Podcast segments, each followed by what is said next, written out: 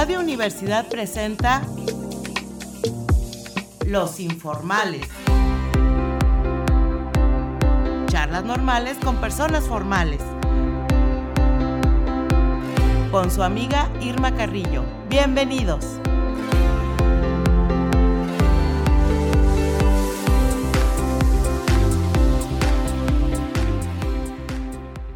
Muy buenas tardes a todos los amables radioescuchas que nos acompañan en esta edición de Los Informales. Pueden escucharnos a través de las frecuencias 88.5 de FM en San Luis Potosí y 91.9 de FM en Matehuala, o bien a través del sitio de radio y televisión universitaria de la Universidad Autónoma de San Luis Potosí. También ponemos a su disposición para recibir sus comentarios y opiniones los teléfonos 826-1347 y 826-1348. Y bueno, pues el día de hoy le doy la bienvenida a un querido amigo y colega, León Felipe Irigoyen, diseñador gráfico titulado de la Universidad Gestal de Diseño y maestro en diseño gráfico digital por la Universidad Iberoamericana en Tijuana, Baja California quien ha trabajado en múltiples proyectos de identidad corporativa y es autor de publicaciones digitales de carácter científico y académico docente e investigador en el Departamento de Arquitectura y Diseño de la Universidad de Sonora en Hermosillo, México. Bienvenido, León Felipe. ¿Qué tal, Irma? Muchas gracias por recibirme. Bueno, pues vamos a empezar el, diálogo con, con, León Felipe y pues yo lo que lo primero que le quiero preguntar es cómo se le ocurrió realizar un trabajo de esta magnitud. Bueno, eh, pues el lexicón para el diseño gráfico es sin, duda una obra enorme. Me costó muchísimo trabajo, tres años eh, eh, le he invertido, digamos, a este, a este proyecto. Y pues surgió por la necesidad que identifiqué en, muchos de mis alumnos, particularmente los alumnos de, los primeros semestres de diseño gráfico.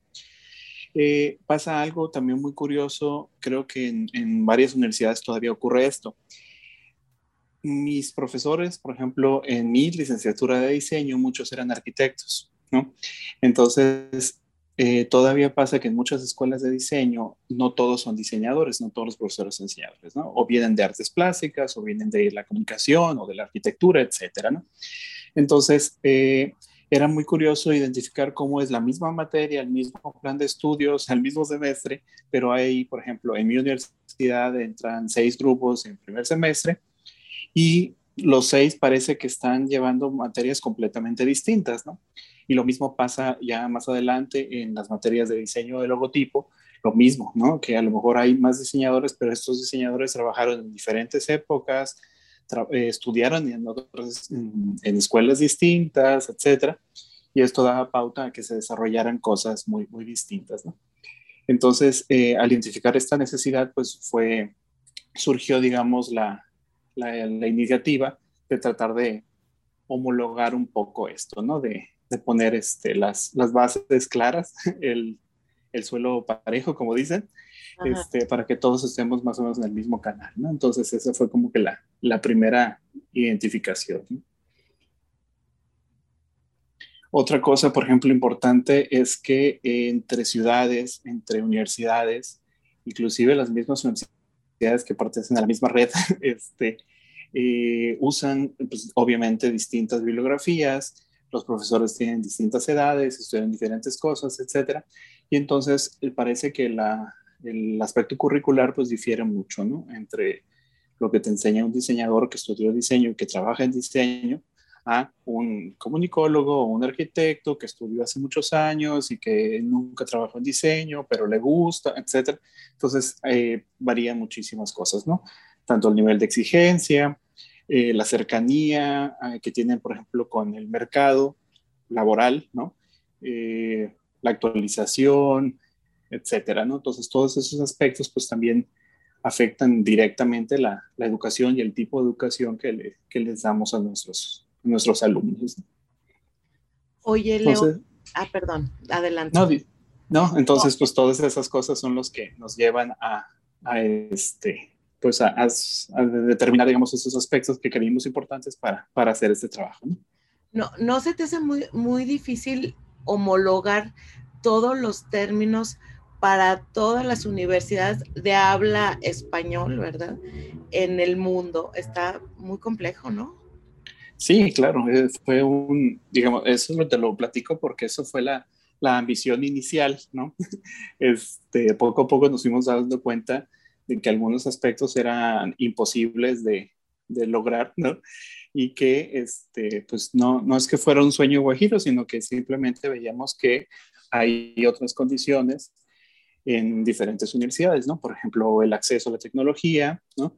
El tipo de programas que utilizan, si la universidad, por ejemplo, es eh, público-privada, no, no, parecía este, ser relevante, sino más bien la disposición que tenían al, a la actualización, ¿no? Eh, por ejemplo, el acceso, porque a lo todas podían tener biblioteca, pero qué tan frecuente eh, eran los alumnos digamos, invitados o obligados a ir a la biblioteca como para reforzar ese tipo de cosas, ¿no? Entonces, sí, obviamente no, no, se, no se buscó, después nos dimos cuenta que era imposible homologar, como te digo, no, no se trata de, no se trata de normar el, el, el lenguaje, digamos, sino pues convertir, ya se fue convirtiendo más bien en una fuente de referencia, ¿no? Una obra de consulta, en la cual cuando hubiera este, conflictos este, se pudiera el alumno o el maestro o la persona que estuviera interesada en estos términos, pues apoyarse en, ellos, ¿no? Entonces, este, fue cambiando también las pretensiones del objetivo, la ambición, todo fue adaptándose en estos tres años. Claro. Oye, fíjate que una de las cosas que me da más curiosidad saber es esa de cuando ya tomas la decisión de hacer un lexicón para el diseño gráfico. Y dices, bueno, ahora, ¿por dónde empiezo? ¿Cómo fueron los inicios de la conceptualización? ¿Te pusiste a leer libros, a buscar o qué hiciste? Pues mira, eh, obviamente la, idea la estuve primero pichando, como decimos, ¿no? Este, viendo cómo, cómo la ves, este, ¿qué te parece? Oye, ¿qué tal? Sí, ¿no? Entonces, este, lo estuve pues platicando con, con, amigos, colegas, alumnos, etcétera. Eh, una alumna eh, colombiana que estaba estudiando aquí en la Universidad de Sonora se, se vio muy interesada y, ah, pues bueno, entonces organicé, digamos, todo para que ella hiciera su servicio social, ¿no? Este, en un proyecto de, de la universidad, ¿no? En este proyecto. Y ella fue la primera que inició este, eh, con, ayudándome con este proyecto, ¿no? Entonces, lo primero que hicimos, por ejemplo, fue identificar cuáles eh, libros, digamos, qué obras de las que se usan normalmente en la, en la carrera resultan ser como útiles para, para consulta, ¿no? ¿no? No son, digamos, libros de texto, no son libros de práctica, sino más bien como obras de consulta. ¿no? Entonces, eh, por ejemplo, en este caso destaca el manual de diseño editorial, por ejemplo, ¿no? de Jorge de Buen. Eh, hay otro libro que se llama The Brand Gap de Martín Oymayer. Eh, al final de este libro viene un glosario muy bueno, ¿no? Y entonces, este, bueno, dijimos, ok, vamos a consultar primero este tipo de glosarios, ¿no? Este tipo de libros. Y entonces empezamos a hacer una lista en Excel, ¿no? Muy rudimentaria, así de, los conceptos que, que, necesitábamos como identificar y que estaban relacionados con, con diseño. Y pues le fuimos agregando cosas, ¿no? Obviamente, entonces, oye, pero para esta materia, pues necesitan saber esto y esto y esto y esto, ¿no? Y para esta materia, pues necesitan saber esto y esto y esto, ¿no?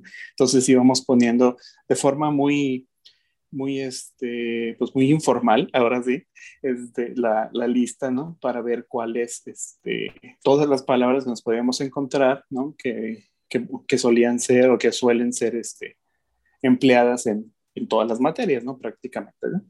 Entonces, lo que sí me di cuenta, eh, ella, este, esta alumna, eh, Catalina Guifo, que me ayudó muchísimo con, con este proyecto, ella al ser colombiana, pues resultaba muy interesante porque algunas palabras pues inmediatamente contrastaban su, su, visión y su forma de hablar y su, este, y su léxico, obviamente, con el mío. ¿no?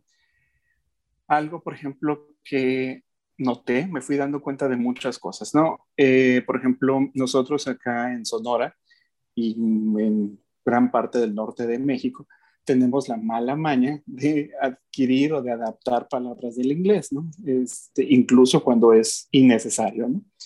Entonces, a veces por moda, a veces por fresas, no sé, por lo que sea, se, se incluyen este tipo de palabras eh, en, nuestro léxico, ¿no? En la forma en cómo hablamos, ¿no?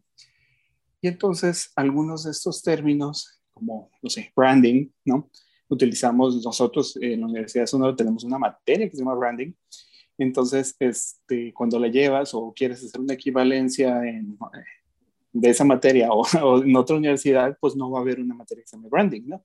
Va a haber alguna cosa que se llame diseño de logotipo, identidad corporativa, no sé, diseño gráfico aplicado a las marcas, no sé, ¿no?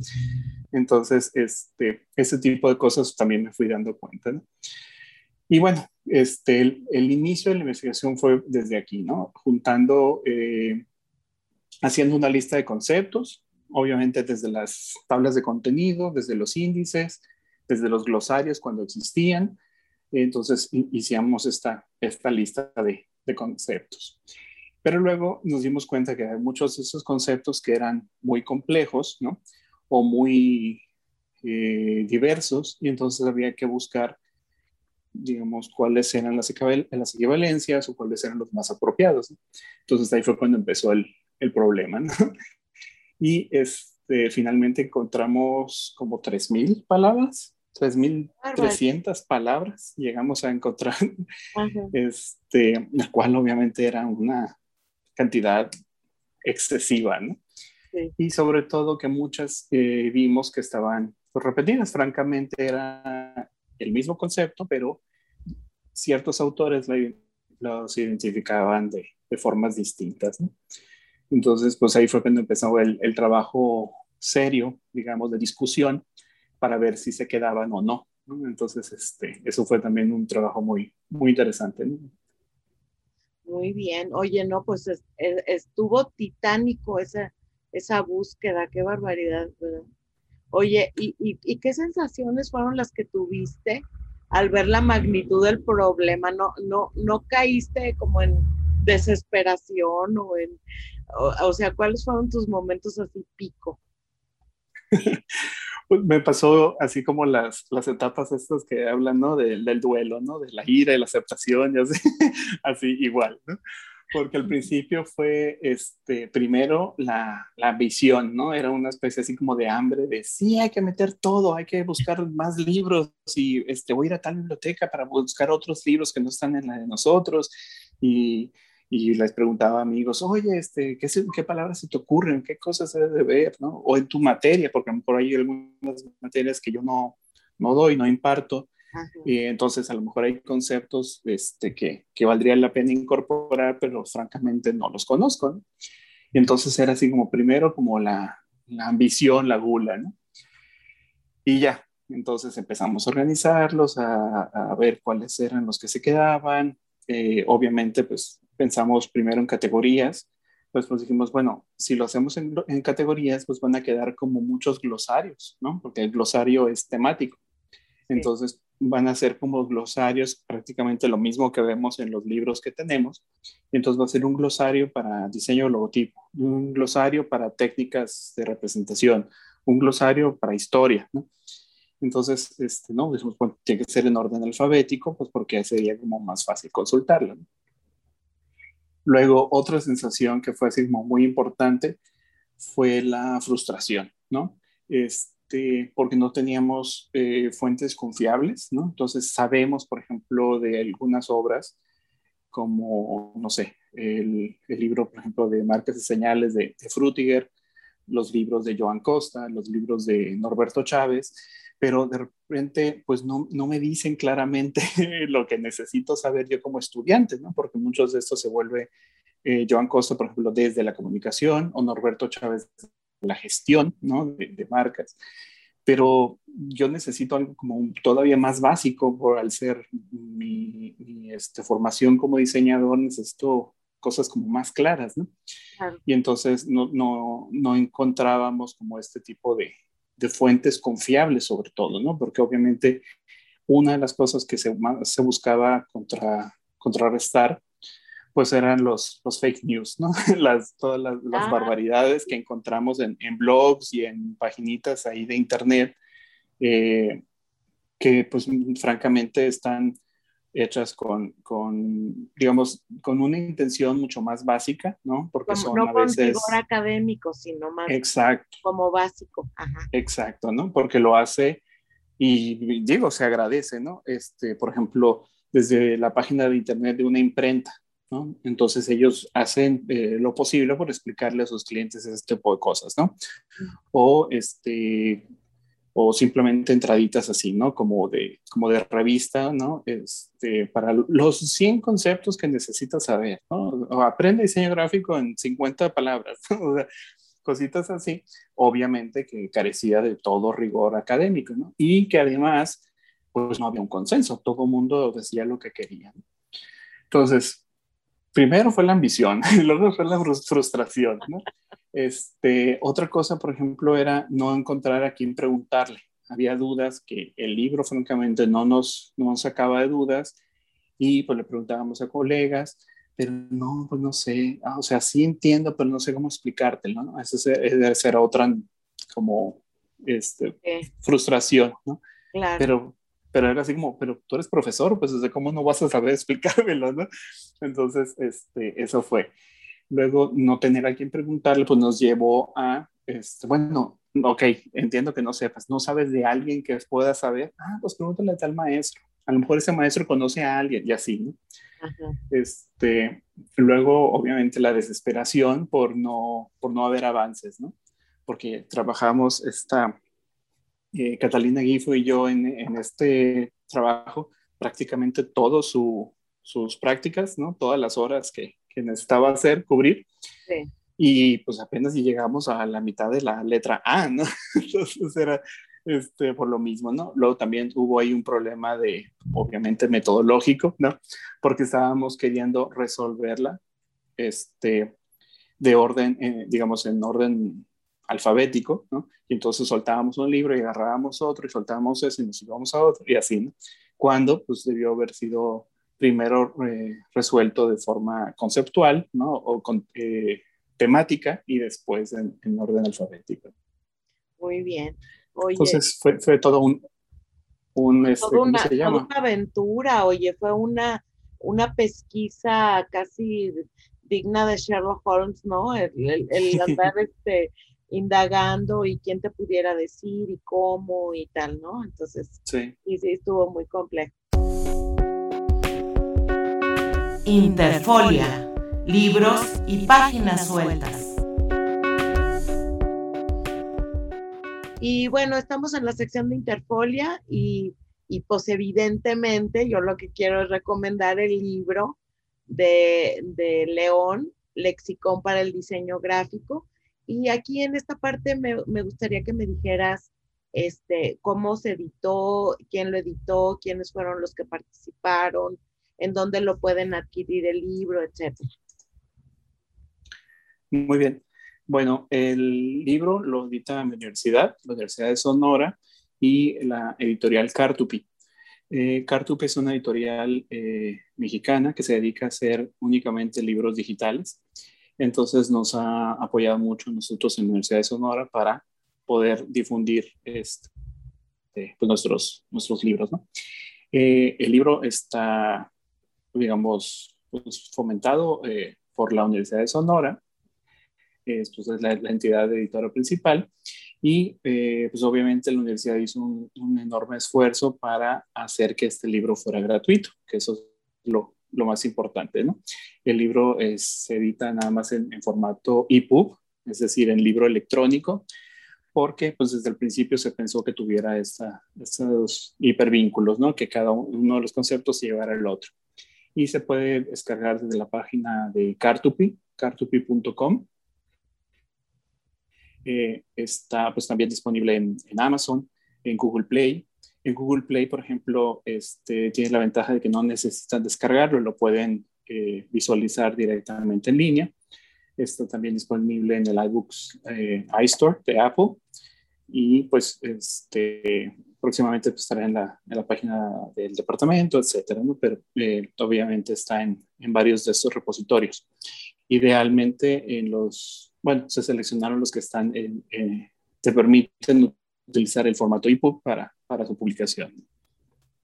Entonces, es buenísima noticia la que nos das porque así todo el mundo puede tener acceso al libro sin tenerlo que pagar y se puede difundir de manera mucho más fácil.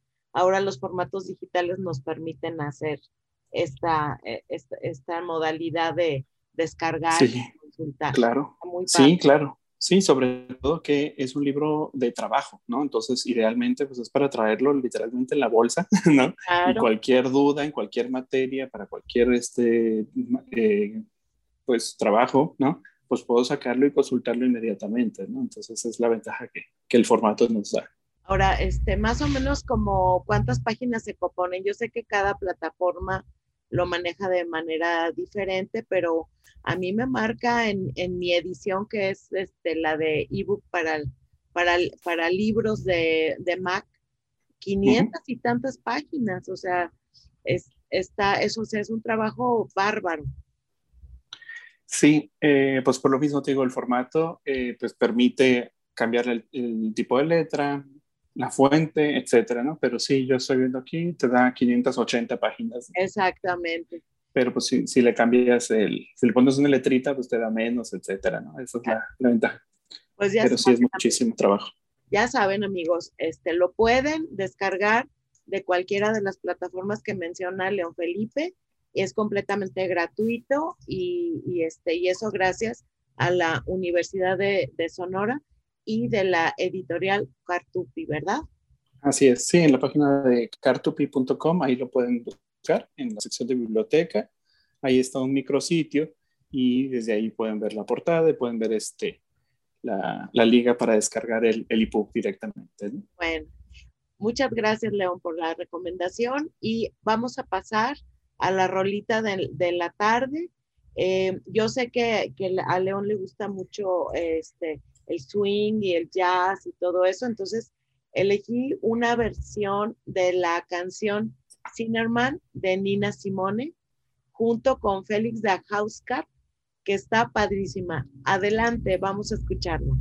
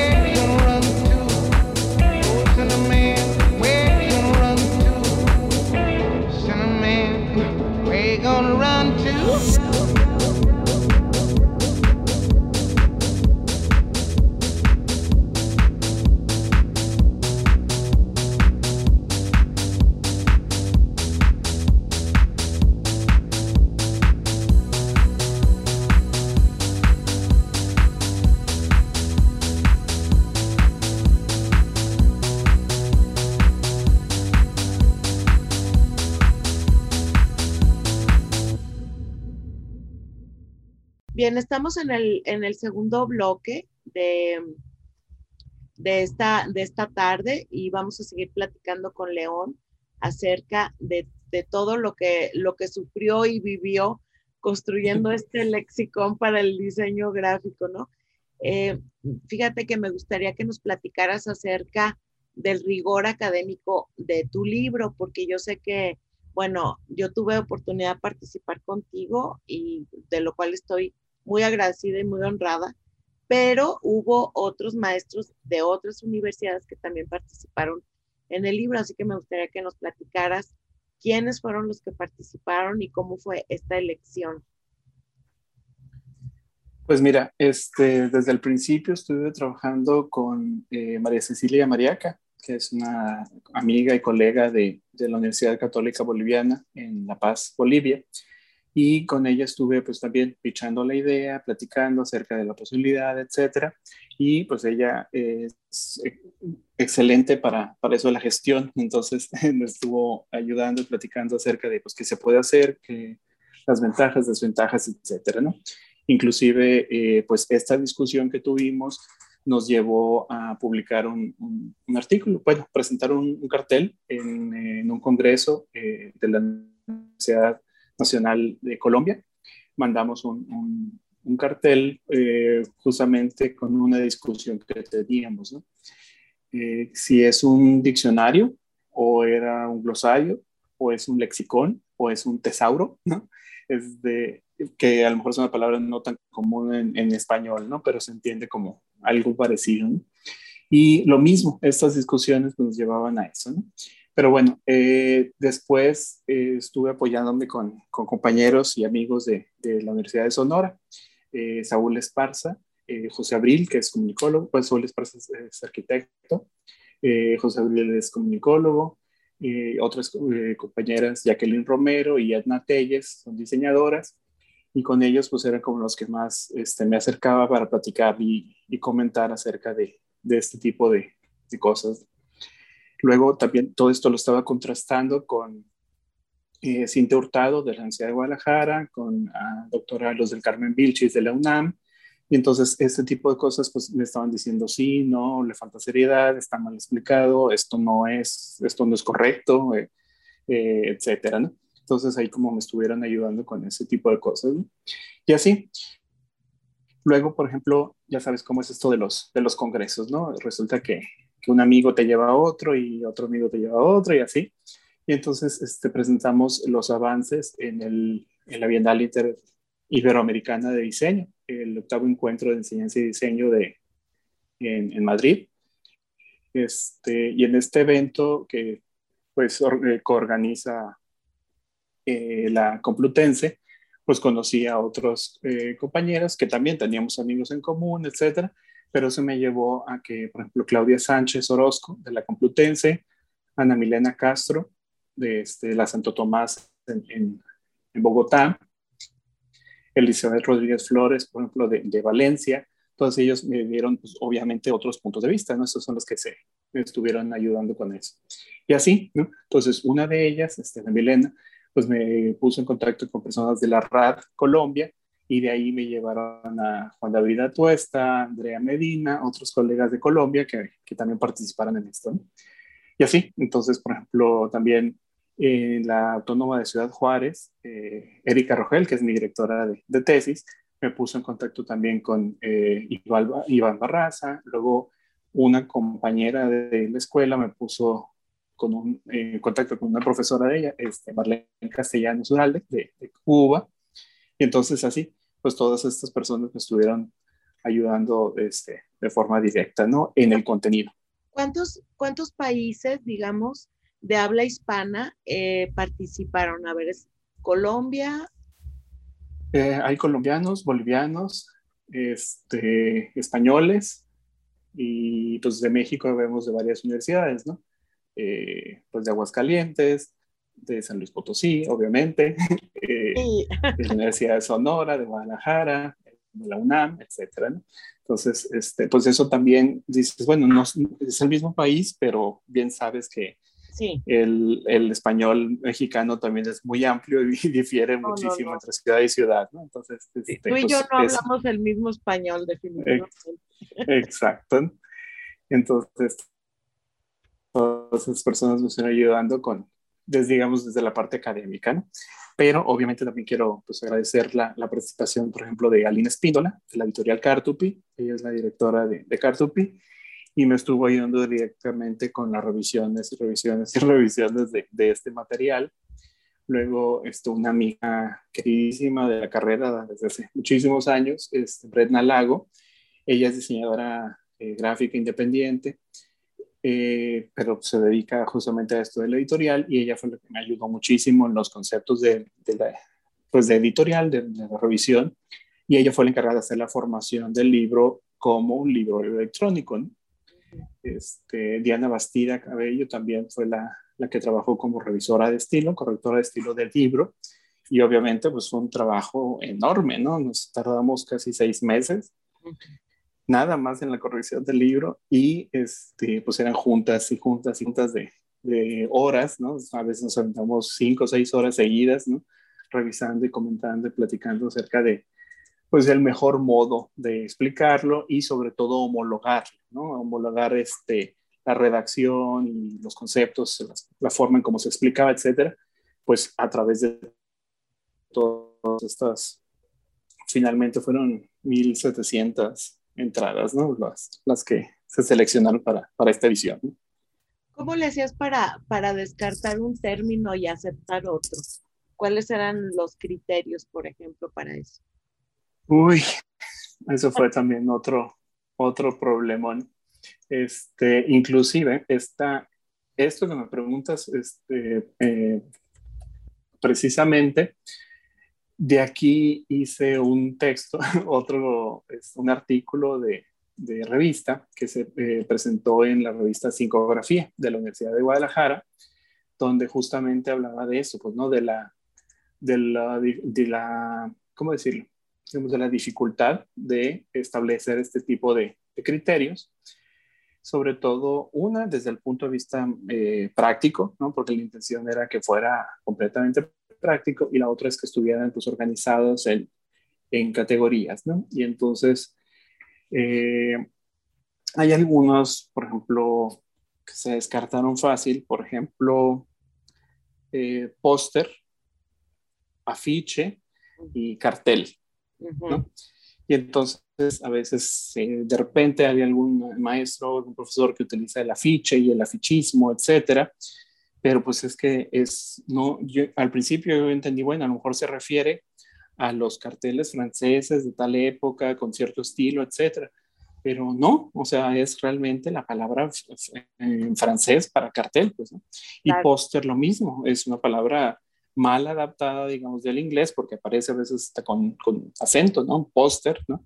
Cuando en realidad el equivalente pues, más apropiado es cartel, ¿no? Entonces ahí no hay mucho que discutir entonces se quedaba cartel, ¿no? Y se incluían las otras, como decir, eh, véase cartel, ¿no? Entonces ahí no había problema, ¿no? Algo, por ejemplo, que me criticaron mucho este, y que intenté pues, resolver desde, desde varias, eh, en, en, varias ocasiones, fue, por ejemplo, el uso de palabras en inglés. Y entonces ahí fue cuando dije, bueno, no, no es un diccionario, definitivamente no, no quiero hablar de una definición, sino estoy hablando de las palabras que se usan en el diseño, ¿no? que necesitamos saber eh, como diseñadores y que pues no necesariamente existe un equivalente. ¿no? Por ejemplo, es, eh, no sé, conceptos de fotografía, por ejemplo, como stacking ¿no? o stitching, entonces, el stacking se refiere justamente a hacer una apilar, apilar fotos, ¿no?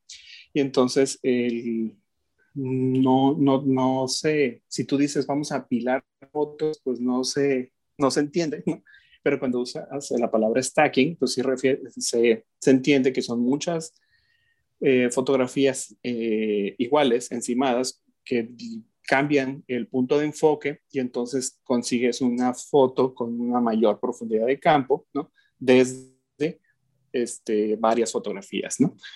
El streaming, por ejemplo, ¿no? Pues sí, a lo mejor lo puedes traducir como stream, como arroyo, como río, como corriente, ¿no? Algo que fluye, se entiende, pero no puedes hablar de el riachuelo del YouTube, ¿no? O sea, no, no, hay forma de traducirlo, ¿no? Y obviamente los que son conceptos técnicos como kerning o tracking, que siguen sin adaptarse al español, y otros conceptuales, por ejemplo, el streamline o el styling o técnicas como el storytelling, ¿no? Eh, no, no son lo mismo. O el spot, por ejemplo. Eh, luego se entendía, por ejemplo, el spot, bueno, pero es que si lo entiendes desde el punto de vista de la fotografía, pues un spot es un reflector, entonces no tendrías por qué decirle así al foco, ¿no? Y también, pues un spot, pues es un anuncio, ¿no? O sea, entonces tampoco hay necesidad de decirle spot, ¿no? O sea, y es una palabra que no tendríamos que seguir utilizando, o sea, cuando existe o el reflector o el anuncio, pero no ninguno de los dos, ¿no? Pero, por ejemplo, display, sí, porque no hay un equivalente, digamos, normalizado, ¿no? No sé si aceptado, o sea, porque todo querían que estuviera aceptado por la, por la RAE, pero más bien que fuera normal, ¿no? Su uso común. Y pues el display no, no lo tiene, entonces el display se queda porque no hay un equivalente en español que remita a lo mismo, ¿no? Entonces fue, fue obviamente un, un trabajo muchas veces de lógica, de buscar como el origen etimológico más, más apropiado, si lo tenía, y este, bueno, si su uso, porque finalmente el léxico era eso, que estuviera en uso y que la gente lo utilizara en varios países y que no fuera una, una palabra nada más empleada en México, como, como solía ser. Oye, y ahorita que estás platicándonos todo esto, se me viene a la mente una pregunta. ¿Tú crees que es posible reeducar o unificar a, este, a los usuarios del lexicon para que empiecen a utilizar estos términos y en algún punto haya convergencia a la hora de trabajar con personas, con diseñadores de los diversos países de habla hispana? Consideras que pudiera ser? Pues idealmente sí. Eh, sería, te digo, obviamente un trabajo desde muchas, eh, digamos, desde muchos frentes, ¿no? Desde lo académico, desde los, lo comercial, eh, que lo entendieran, por ejemplo, las agencias, que lo entendieran los profesionales, ¿no? Del diseño, los mismos alumnos, etcétera y obviamente pues todo esto estaba consensuado, digamos, todos los que estamos participando en el, en el, en el lexicón, pues es porque están de acuerdo con el uso de estos términos, ¿no? Pero sí, obviamente hay muchas cosas que, digamos, hay una inercia muy grande en el uso de algunas palabras que tendríamos que ir adaptando.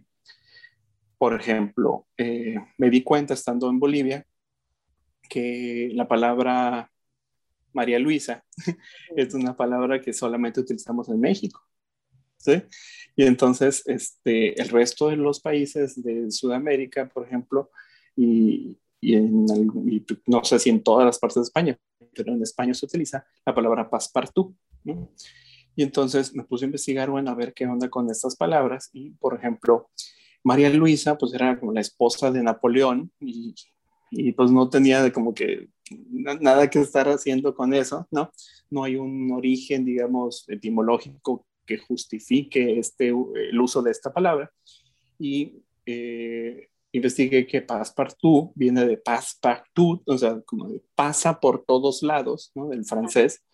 Entonces, pues, que rodea, básicamente, entonces, pues tiene más sentido, ¿no? Entonces, eh, el passepartout rodea la gráfica que tenemos y separa la gráfica del, del marco, ¿no? hay, que, hay que acotar que la María Luisa, pues es ese marco que ponemos alrededor de este, cuando enmarcamos, por ejemplo, una fotografía o, o una obra gráfica y que aquí le decimos con María Luisa o sin María Luisa, ¿verdad?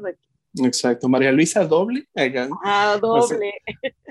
este, etcétera, ¿no? Entonces, por ejemplo, es algo que no sabía, ¿no? Pero yo como mexicano, pues no sabía que en otros países no se utilizaba, ¿no? este, cosas así, ¿no? Entonces hay algunas discusiones técnicas más importantes que, pues obviamente para sacar el libro se, se quedaron ahí, pero por ejemplo en Argentina, en Bolivia, utilizan la palabra grilla, ¿no? Este, y yo dije, bueno, a lo mejor viene de grill, del inglés grill, como parrilla, ¿no? Y es una retícula en un solo sentido, ¿no? Y no, utilizan la palabra para referirse a una este, retícula, ¿no? Entonces, en México y en varios países utilizamos la palabra retícula para referirnos a estas posiciones, ¿no? Pero no es lo mismo que una cuadrícula, porque una retícula no es necesariamente regular y, por ejemplo, una malla, una malla pues tiene la diferencia de, de ser flexible, ¿no? Entonces, este, no sé, todo ese tipo de cosas, pues habría que buscar y continuar trabajando para no si es, si es cierto, no, no es cierto, si es, son equivalentes, etcétera, ¿no? O buscar o identificar cuál es, digamos, bueno, aceptar también, ok, sabes que tienen razón, vamos a intentar utilizar esta palabra de orden adelante, ¿no? Cosas así. Oye, León, este, bueno, pues sabemos que nuestra profesión es una profesión que, que es muy integradora de otras disciplinas. Por ejemplo, eh, estamos hablando que el diseño gráfico pues, se desprende de las, este, muchas cosas de las artes plásticas, como las técnicas de representación, o utilizamos principios, por ejemplo, de psicología, de historia, de filosofía.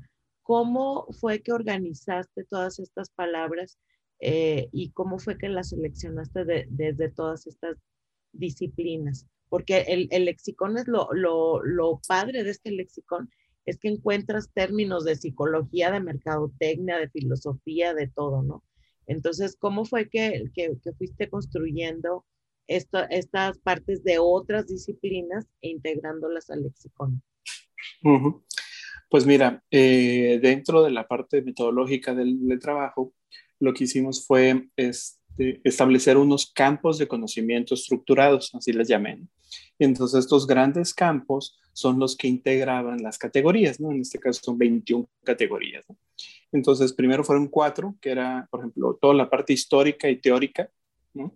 Porque las personas que me podían ayudar, pues tenían este tipo de, de cosas, digamos, de de formación, de interés, ¿no? Otro eran los aspectos visuales. Por ejemplo, eh, el compañero que te decía, José Abril, pues es comunicólogo, pero es experto en cine. Entonces, y lo mismo, eh, eh, Saúl Esparza es arquitecto, pero es pintor, ¿no?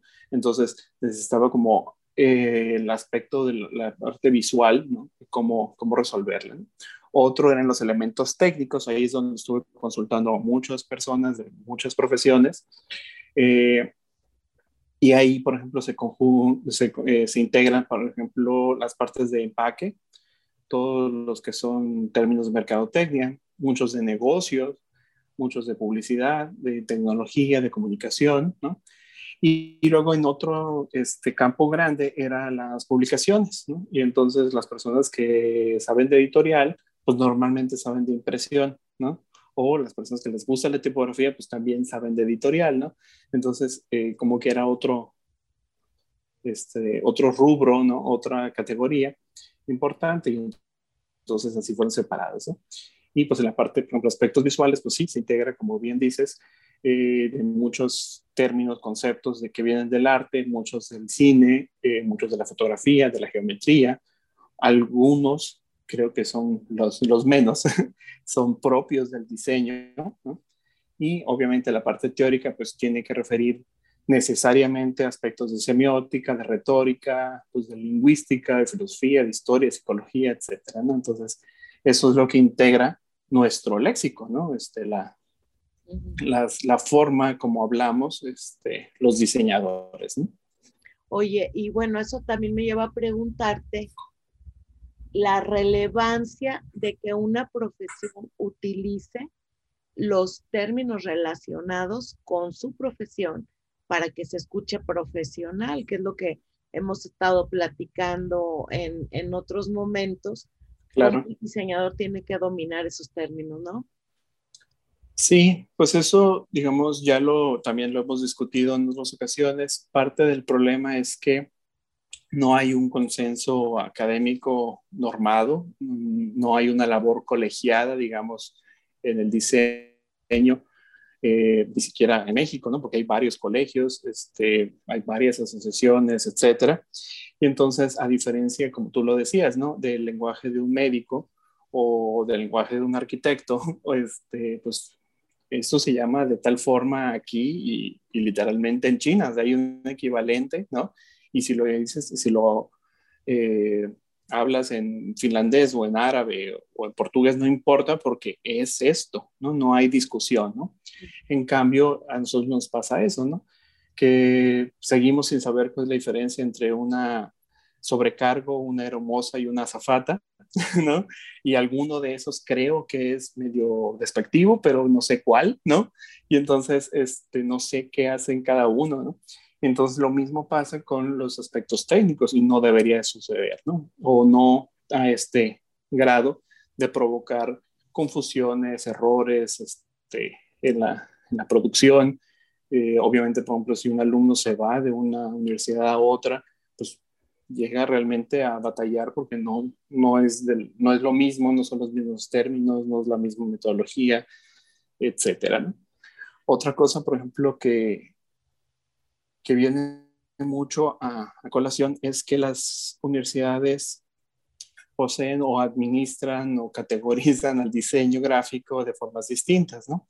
A veces hay un departamento de diseño y hay diseño, diseño gráfico, diseño industrial, este, etcétera. Eh, hay otros, por ejemplo, que eh, tienen ingenierías en diseño o la carrera de diseño está pegada a la comunicación o a la mercadotecnia o a la arquitectura o a las artes. ¿no?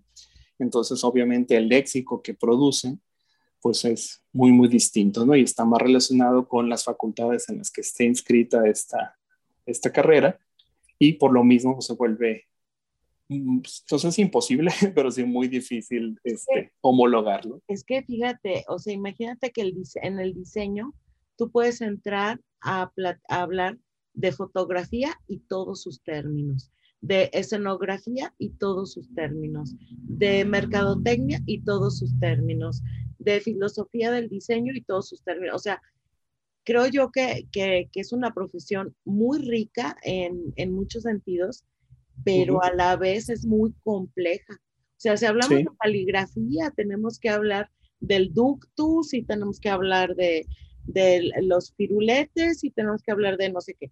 Y, y, si estamos hablando de encuadernación, entonces hay otros términos y así. Entonces son miles de términos los que nos tenemos que aprender. ¿no? Sí, y además eh, hay que tener en cuenta, por ejemplo, que a lo mejor por muchos de estos no son relevantes o dejaron de ser relevantes, ¿no? Tienen su valor y su, su importancia este, histórica, obviamente, pero eh, no son saberes que el alumno necesita en este momento, no, son las, este, los términos más importantes, claro que son importantes, pero no son los indispensables para esto, ¿no? Y, por ejemplo, desde ahorita que mencionas la caligrafía, pues se habla, ah, la caligrafía, sí, pues, pero ¿de cuál? ¿De qué tipo, no? Y uno de estos este, problemas fue eso, ¿no? Ponernos de acuerdo con la caligrafía eh, formal, informal, casual, ¿no? Entonces, ¿a qué te refieres con caligrafía, no? Y en qué momento se vuelve eh, un caligrama, eh, un dibujo, y en qué momento sigue siendo caligrafía, o cuando se convierte en caligrafiti, ¿no? Y cuando un graffiti se convierte en caligrafía. O sea, hay unas, este, como dices, eh, pues unas líneas muy delgadas, muy difusas, ¿no? Que ya estoy cruzando y ya llegué a otro ámbito, ¿no? Y pues obviamente lo, lo importante pues es, es, identificar, digamos, el contexto en el que se usa, el léxico de, que estoy utilizando, el mercado al que me estoy refiriendo, ¿no? Y en vez de hablar nada más de los aspectos eh, estrictamente técnicos, por ejemplo, de la caligrafía cúfica, la spenceriana, la semiunciada y la black letter y la cuadrata. Pues sí, son caligrafías, pero pues pónmelas en contexto, cuál es cuál, ¿no? En qué época, a qué se refiere, cuál se usa, cuál no, etcétera. y aparte, eso lo vas a platicar entre tus pares, pero cuando llegas con el cliente es otro el lenguaje que tienes que utilizar, ¿no? Claro, sí, ese es también parte del, del problema, ¿no? Que ya habíamos comentado en otra, en otra ocasión. Parece que los alumnos, eh, ya que se la saben, pues es la que la que buscan hacer y en vez de adecuarse al, pues al negocio del cliente o a las necesidades del cliente, pues buscan marear, ¿no? Entonces, como ah, para que vean que sí sé, ¿no? y entonces, no, lo vamos a hacer en un H264 a 29.97 cuadros y bla, bla, bla. Entonces, toda la jerga este, técnica, pues sí, qué bueno que la manejas, pero a mí no me dice nada, porque yo lo que necesito es un spot para eh, redes sociales, para vender tortillas en mi pueblo, ¿no? Entonces, no necesitas muchas veces toda este, esta salsa, ¿no? Este, que, pues a mí como, como cliente o como productor o como comerciante no me está diciendo nada. Pues nos quedan unos pocos minutos, León, este, unos dos minutos. No sé si quieras cerrar con algún otro comentario o inquietud que le quieras compartir a nuestro público. Pues, eh, pues invitarlos a que lo descarguen y sobre todo que lo pongan en tela de duda, ¿no? Lo importante es esto, saber que no es un, un libro que está hecho ni pues como para buscar tener la autoridad ni la última palabra, sino justamente que es una obra de trabajo, ¿no? Y que necesitamos llevarla al salón, usarla todos los días, ponerla este, en, duda y este, ver qué, qué, se puede hacer con ella, ¿no? Eh, les repito, está en Amazon, está en Google Play, eh, está en, en, el iBook Store de, de Apple, está en la página de Cartupi, es cartupi.com, es Q-A-R-U-P-P-I.com. También tiene un, un, número de DOI, que es donde lo pueden descargar, pero este, pues lo van a poder eh, eh, encontrar fácilmente, ¿no? Está en mi página de academia.edu, está en ResearchGate, se lo pueden encontrar relativamente fácil. En todos lados, en todos lados. Oye, Leo, ¿y te avientas la segunda edición o ya quieres descansar un ratito? Pues mira, ahorita este, se me ocurrió, como dices tú, se me ocurrió estudiar un doctorado, entonces ahorita estoy con, con, con esto. Eh, yo creo que cuando termine el doctorado sí me gustaría continuar pues, revisando, sobre todo ya ahorita empecé a, a recibir comentarios ¿no? acerca de muy bien, pero tal cosa, ¿no? Entonces, este, pues lo voy a estar como documentando estas, estas cosas y sí, obviamente necesita una, una reedición, segunda, tercera cuarta edición sin, sin, ningún problema. Lo bueno es que ya lo más difícil ya está, ahorita ya va a ser nada más pues adaptaciones, adecuaciones, integrar nuevas cosas, ¿no? Hay algunas, por ejemplo, cuando inicié el, el, el trabajo, había incluido algunos nombres de marcas para ejemplificar cuáles eran, ¿no? Pero de repente estas marcas cambiaron, rediseñaron las marcas en el Inter y entonces pues tuve que, que quitarlas, ¿no? Este, buscar eh, ejemplos nuevos, ¿no? Entonces ese tipo de cosas obviamente van a estar sucediendo eh, y a lo mejor algunas cosas dejan de ser relevantes, hay algunas que urgen incluir, ¿no? Por ejemplo, este, al principio había algunas que no, no me resultaban como relevantes, como, no sé, influencer. No era un concepto que se me hacía relevante o muy relacionado con el diseño, pero en estos tres, cuatro años se volvió cada vez más importante la, la, la, digamos, el papel del diseño en este tipo de prácticas, entonces sí se incluyó, ¿no? Eh, y, por ejemplo, hay algunas cosas que se incluyeron que son propiamente de negocios, ¿no? que el joint venture, que la escalabilidad, que el producto mínimamente viable, etcétera, que algunas escuelas, por ejemplo, no tienen estos enfoques y entonces no las consideran muy, muy relacionadas, muy relevantes, pero hay otros que me decían, eh, por ejemplo, un, un colega de, de Perú, que ellos tienen la carrera de diseño gráfico empresarial, ¿no?